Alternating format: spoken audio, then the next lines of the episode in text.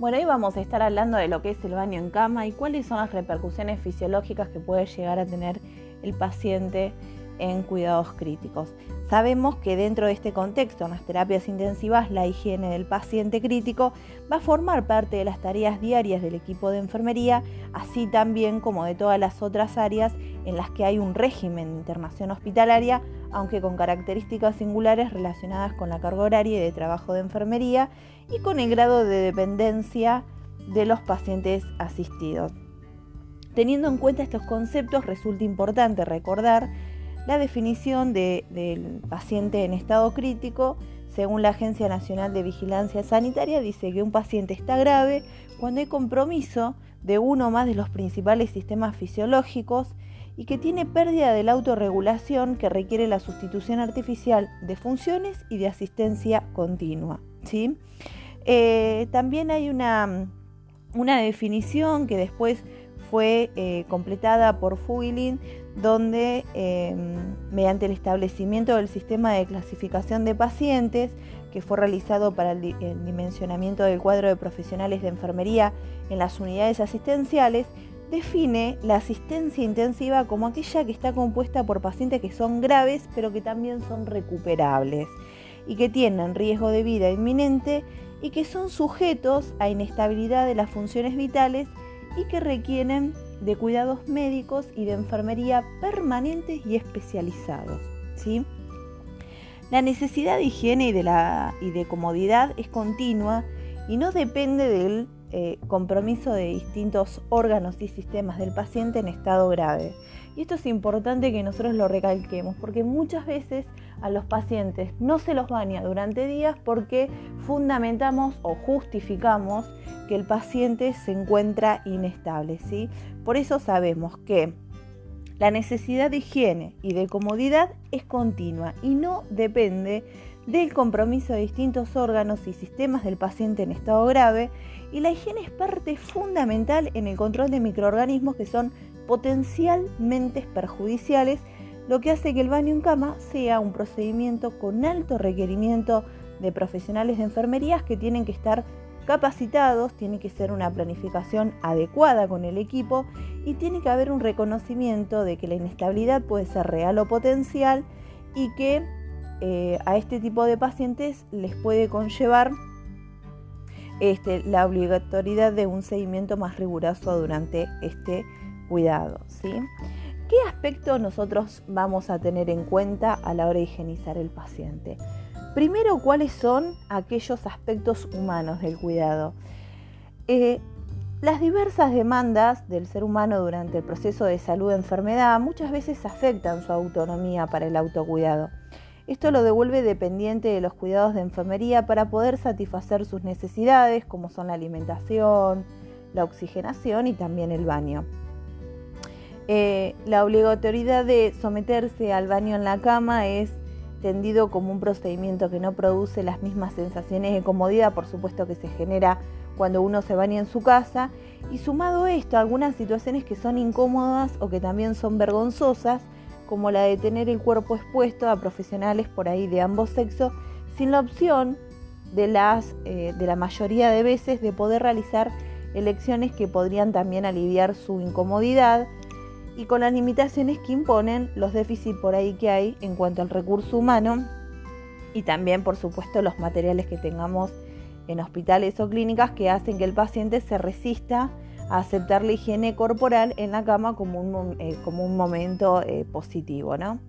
Por eso, además de esas circunstancias, el ambiente de la terapia tiene que guardar características peculiares como los sonidos por ahí agudos que provienen del funcionamiento y de las alarmas de los distintos dispositivos. La iluminación artificial tiene que ser ininterrumpida, la baja temperatura ambiente y el movimiento frecuente de personas extrañas en la vida diaria de estos pacientes que dependen de estos cuidados a estos por ahí se le van a sumar también algunas reglas institucionales, como también la restricción en los horarios de visita y la permanencia de familiares que le imponen al paciente un aislamiento personal y lo enfrentan a lo desconocido.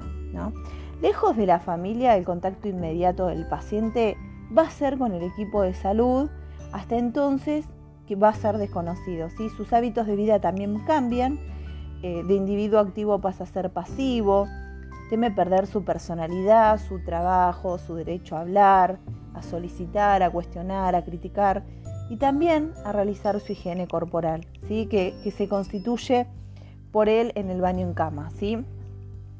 Por más rutinario que sea para el equipo de enfermería, al momento del baño es personal, es indisociable del paciente que va a ser asistido. ¿sí? Por eso existen varios factores que tenemos que tener en cuenta que conducen a la automatización, por ahí que tenemos los enfermeros de este procedimiento en particular, como este, la acumulación de, tareas, la elevada incidencia de pacientes que tienen nivel de conciencia reducida y el consiguiente también perjuicio en su capacidad de decisión, esta necesidad de estandarizar este, rutinas de servicio y la, la optimización del tiempo. ¿sí? Para que esos puntos no se superpongan, por ahí el objetivo principal que es que el cuidado humano basado en el conocimiento científico, el equipo de enfermería debe tomar como premisa determinadas orientaciones para preservar la individualidad del paciente. ¿sí?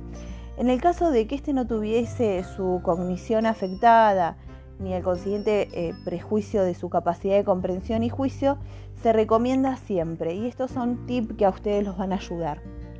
Llamar siempre al paciente por su nombre, también pedirle autorización para tocar el cuerpo del paciente, poder proporcionar la mayor privacidad posible independientemente del grado de conciencia.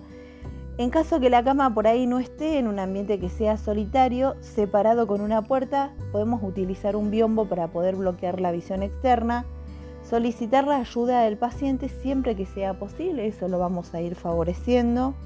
También comunicar con anticipación cada etapa del baño, que además de los cuidados necesarios como el cambio del decúbito, el retiro de sábanas y pañales, también entre otros, vamos a promover la cantidad necesaria de, personal para que el procedimiento sea realizado por personas del mismo sexo que él o del paciente, sino también le vamos a consultar.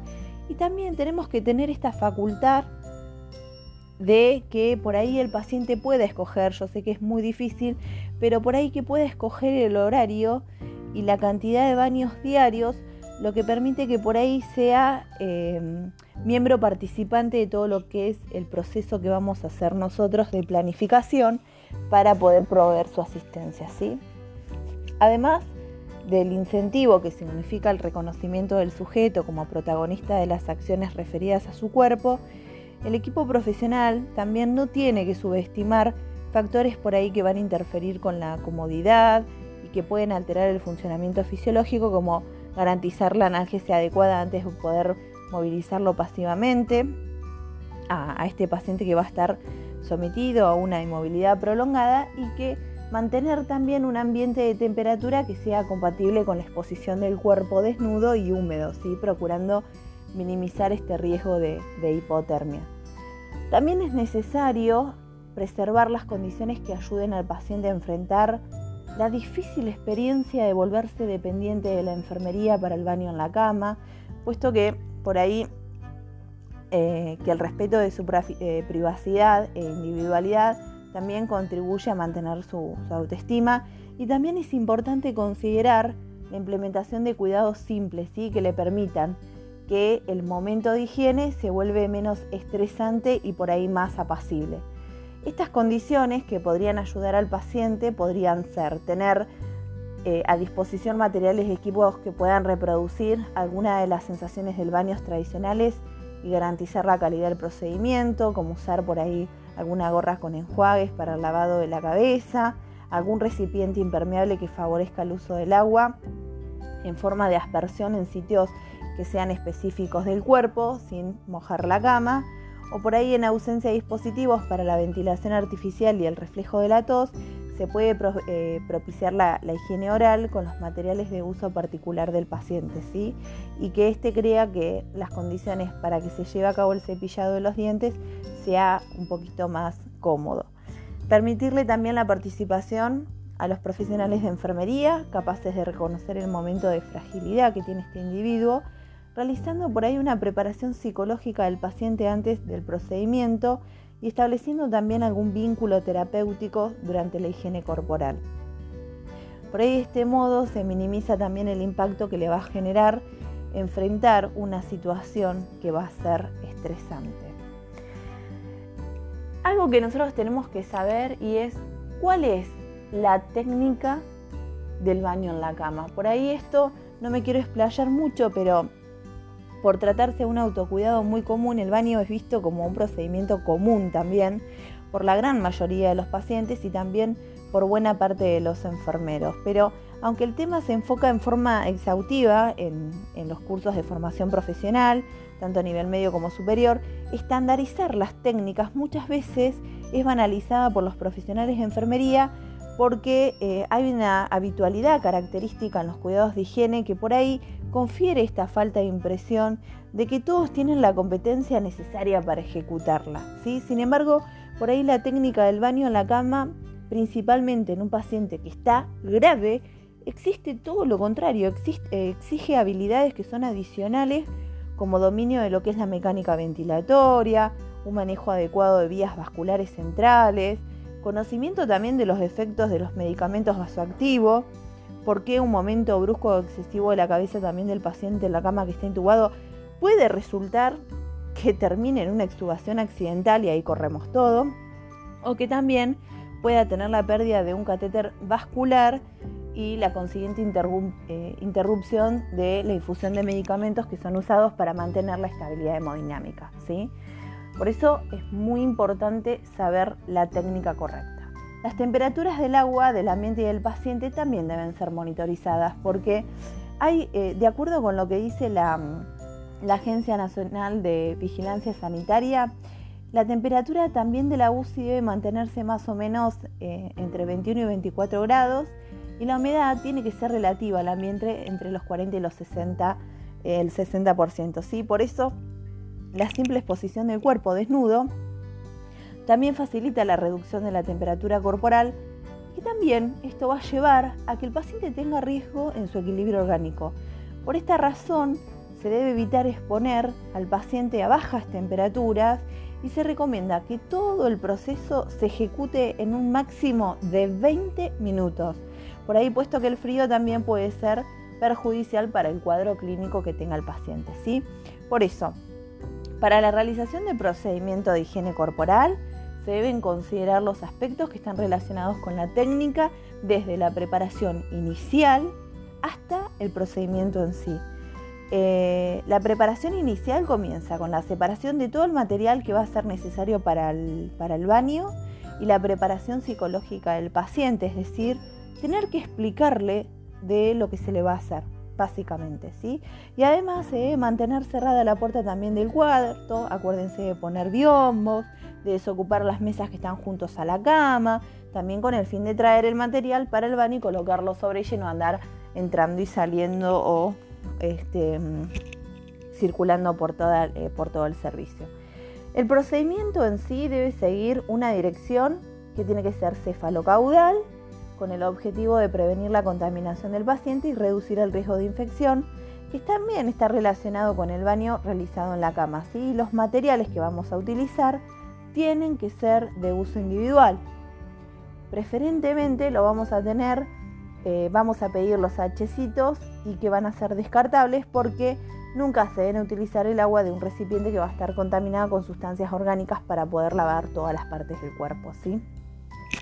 Hay algo que es muy importante, que se identifican cinco etapas para lo que es la ejecución del baño y que cada uno de estos podrá realizarse en secuencia eh, o de manera aislada, pero mediante una indicación que sea específica, como en el caso, por ejemplo, de la higiene íntima dos veces por día cuando el paciente está usando, por ejemplo, un catéter vesical o por, eh, por, tiempo prolongado y en el caso, no sé, de la higiene oral después de cada comida o dos veces por día si el paciente está conectado a la ventilación mecánica, ¿sí? Por supuesto, si lo requiere más, más aún. Por eso el baño se divide en, higiene del cuero cabelludo primero, la cara y la boca, después vamos a seguir por los genitales, las manos y el cuerpo, ¿sí? Es importante por ahí hacer hincapié en algunos cuidados comunes y obligatorios en todas las etapas y que sean también aisladas o conjuntas y que todos los cuidados se describen a continuación y por única vez con la intención de eh, dinamizar la lectura de cada una de todas las fases. ¿sí? Bien, el baño en la cama y la seguridad del paciente. ¿eh? ¿Qué tema? Porque en realidad el baño en la cama es un proceso que exige una atención que es redoblada para el equipo de enfermería en tres puntos diferentes, que ponen directamente en riesgo la seguridad del paciente en cuanto a lo que es el riesgo de caídas, hay alteraciones clínicas y también hemodinámicas y además el retiro o el desplazamiento que es no planificado de diversos dispositivos, invasivos por supuesto, conformes a las indicaciones médicas como puede ser tubos endotraqueales, cánulas de traqueostomía, catéteres vasculares, drenajes o sondas. ¿sí? En primer término se debe considerar el riesgo de caídas que sean inherentes al procedimiento. Por ahí las condiciones psicomotoras del paciente cambian de forma significativa según varios factores, ya sea por la agitación a consecuencia de hipoxia, porque tiene dolor, porque está con una confusión mental, porque está sedo y con una dosis de sedación analgesia que por ahí es la inapropiada, o porque tiene alteración de la perfusión cerebral, o porque también puede tener inestabilidad hemodinámica. Por eso, al bajar las barandas laterales de la cama, el paciente queda expuesto al riesgo de caída. Entonces, eh, porque su capacidad de juicio va a estar comprometida por todos los factores que les acabo de decir, ¿sí? Para que el profesional no sea sorprendido por un movimiento corporal brusco del paciente, tiene que mantenerse calmo y colaborador y eh, eh, esto es fundamental, trabajar en equipo, ¿sí? Tiene que estar preparado para poder garantizar la movilización del paciente en forma segura, segura. Hay una escala que yo ya se las he mencionado, que es la aplicabilidad del RAS, ¿sí? que lo que te hace es ayudar por ahí a tomar decisiones que sean adecuadas para poder optimizar la sedación, el empleo de, de, mayor número de profesionales para lo que es la higiene corporal o incluso que tengas que suspender el procedimiento, ¿sí? trabar las ruedas o las barandas de la cama durante el baño o por ahí tomar algunos cuidados simples que no deben omitirse. En relación con el riesgo del compromiso clínico por ahí durante la higiene corporal, también existe la posibilidad de que surjan alteraciones que sean clínicas como el resultado del aumento del consumo de oxígeno, porque eh, se sugiere ante este incremento de la frecuencia cardíaca y la disminución de la saturación de oxígeno, también se puede alterar la temperatura debido a las influencias de las temperaturas que van a estar mantenidas entre 21 y 24 grados sobre la temperatura, por supuesto, del agua estos eh, dos factores por ahí juntos sobre la temperatura corporal. ¿sí? Entonces, el enfermero debe intentar evaluar las condiciones respiratorias que incluyen por ahí inspeccionar el tórax, ocultarlo, este, por ahí contar con exámenes radiológicos después de, tórax para ver si el paciente padece alguna telectasia o algún infiltrado pulmonar difuso, o también aquellos pacientes que presentan esas afecciones durante el baño que deben ser movilizados siempre hacia el lado contrario del pulmón comprometido. ¿sí? En lo que respecta por ahí al retiro no planificado o el desplazamiento de diversos dispositivos invasivos, el profesional debe estar atento a todo lo que es, ya les dije, catéteres, drenajes, sondas, cánulas de intubación, por ahí que están insertas en el paciente, que para eh, no moverlas ni retirarlas en el momento de la higiene, este, vamos a tener que tener em, toda la planificación. ¿sí? También cabe destacar que por ahí el tubo endotraqueal y el catéter vascular central, por ahí son los que eh, experimentan retiros no planificados durante el baño con mayor eh, frecuencia. Aquellas conductas de enfermería que sean para prevenir el retiro no planificado de las cánulas de intubación, por ejemplo en el momento de higiene, por ahí incluye usar fijadores que sean adecuados para aumentar la eficacia y, em, y que antes y después de la, de la instalación y comprobar por ahí la fijación y la estabilidad del dispositivo ventilatorio y mantener la cabeza que esté centralizada en relación con el cuerpo. ¿sí? No podemos ponerle el cuerpo de un lado y que la cabeza vaya para el otro. Mantener también el tubo apoyado por uno de los miembros del equipo, que no sea el que ejecute, por supuesto, la técnica. Al paciente hay que lateralizarlo y se lo vuelca siempre hacia el lado en el que se encuentra el ventilador para poder higienizar este, todo lo que es la zona de espalda y glúteo. ¿sí? Por ahí cuando consideramos el retiro involuntario de catéteres vasculares centrales como por consecuencia del baño en la cama, Algunas de las medidas que por ahí son compatibles con las que se describen para la prevención del retiro no planeado de cánulas de intubación pueden ser comprobar eh, la fijación y la estabilidad del catéter vascular y por ahí el uso de algún vendaje adecuado, como por ahí algunas películas transparentes con tiras de fijación, eh, o por ejemplo los Tergadem. ¿sí? Bien, ¿qué reflexiones podemos, eh, para poder ir cerrando, tener en cuenta sobre el baño en la cama del paciente y el equipo de enfermería?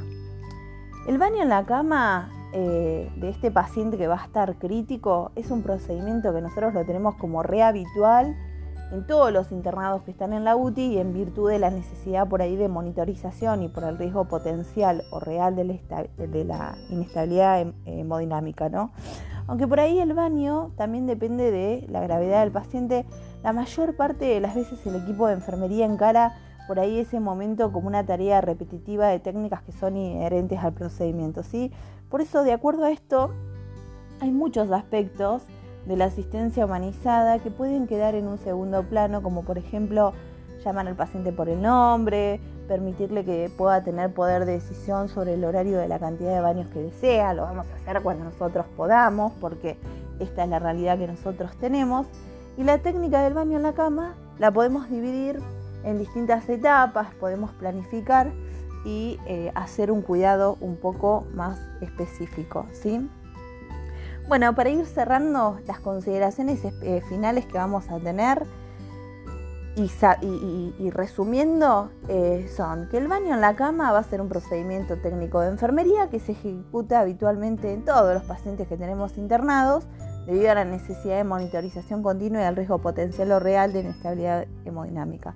Las técnicas tienen que ser realizadas de manera eh, repetida, tiene eh, un riesgo de automatización y de reducción de la individualidad, la cual hace que el profesional por ahí se distancie de la faz humana que el cuidado profesional de enfermería eh, esencialmente debe poseer. ¿sí? Y el desarrollo por ahí de nuevas técnicas de higiene corporal con el uso de pequeñas toallas de algodón, que están prehumedecidas con soluciones emolientes, con pH ácido, por ejemplo, tienden a optimizar el tiempo para la realización de estos procedimientos y además también favorecen la hidratación de la piel y eh, una mejor recuperación en casos de lesiones que por ahí son por decúbito. Em, también otra consideración que me gustaría decirles es que la seguridad del paciente se pone en riesgo durante la higiene a causa de la posibilidad de las caídas en cama, de cierta inestabilidad hemodinámica o por ahí de el retiro no planificado de distintos dispositivos invasivos. Por eso esos factores se relacionan con la movilización corporal, que esto involucra todo el procedimiento y que va a ser necesaria para la higiene, ya sea del dorso del paciente y para el cambio adecuado de la ropa de cama. ¿sí? Bueno, espero que les haya servido. Eh, un abrazo.